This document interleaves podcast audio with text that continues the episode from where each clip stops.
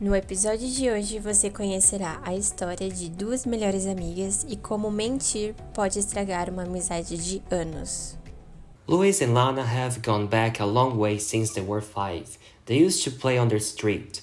Their favorite play was hide and seek. Both families knew each other, so they used to celebrate birthday parties and special days together, and have done that for a long time until Louis went to college. After finishing high school, Louise and her family had to move to another city to study, but they kept in touch thanks to technology. Despite that, as time went by, the friends started having less and less time to see and talk to each other. But the friendship feeling stayed the same. One day, Lana received a message from Louise saying that she needed to talk to her as soon as possible saying that she was going on vacation and would visit their hometown. So they set a date in an amusement park to go down memory lane and have fun. After some rides, they found a snack bar and got into there to chit chat.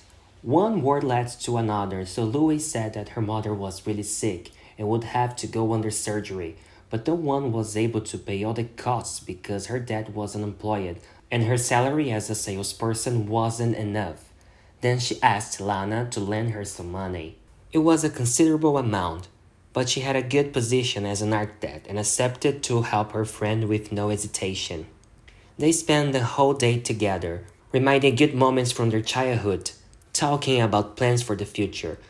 Louise would finish college the next year, so she was trying to find an internship to get her a dream job. Lana was already graduated and was planning to buy a new car. A couple of months later, after Lana bought her brand new car, she decided to visit Louise in another city. She called her friends to notice them that she was coming, and Louise's mother said she would be really happy to prepare Lana's favorite food from the time they were young. Favorite fruit from the time they were young. Although they couldn't keep in touch so much because of the distance, they always got along well with each other. Before dinner, while Louise was taking shower, Lana was talking to her friend's mom and asked about her surgery. Oh, Miss Morgan, how was the surgery? What happened? Are you okay now? Miss Morgan seemed to be totally confused and asked what was Lana talking about.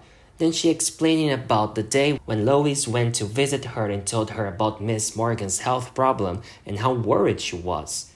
I don't know what you're talking about, Lana. I never felt so good. Wait a minute. Holy! Lana widened her eyes listening to Lois's mom cursing and waited for explanations. Miss Morgan said that after the trip to Lana City, Louise arrived home really happy, saying that her boyfriend mentioned something about finally getting money to have his hair implant, and that with that, he would be able to invest in, in his model career. Lana was completely shocked and blinked many times to absorb the information that her best friend from childhood had traveled to see her and invented that her own mother was sick to have his hair implant for her boyfriend. And if it wasn't enough, Miss Morgan said that the guy dumped Louise right after getting the job he wanted. She tried to apologize to Lana, but the girl could not decide if she should run away from the house or freak out at her friend and demand her money back. Maybe Louise's mother had realized that, and to protect her daughter, she said that would talk to her husband and pay back all the money at once, and make Louise turn back the money to them. Lana decided to take the offer, went home, and never came back. Esse episódio foi produzido por Fluency Pass, a única escola do mundo com o ciclo completo para você falar inglês. Gostou? Compartilhe e comente com seus amigos. Quer acelerar sua aprendizagem com conversação ilimitada, aula particular e ainda ter um mega desconto?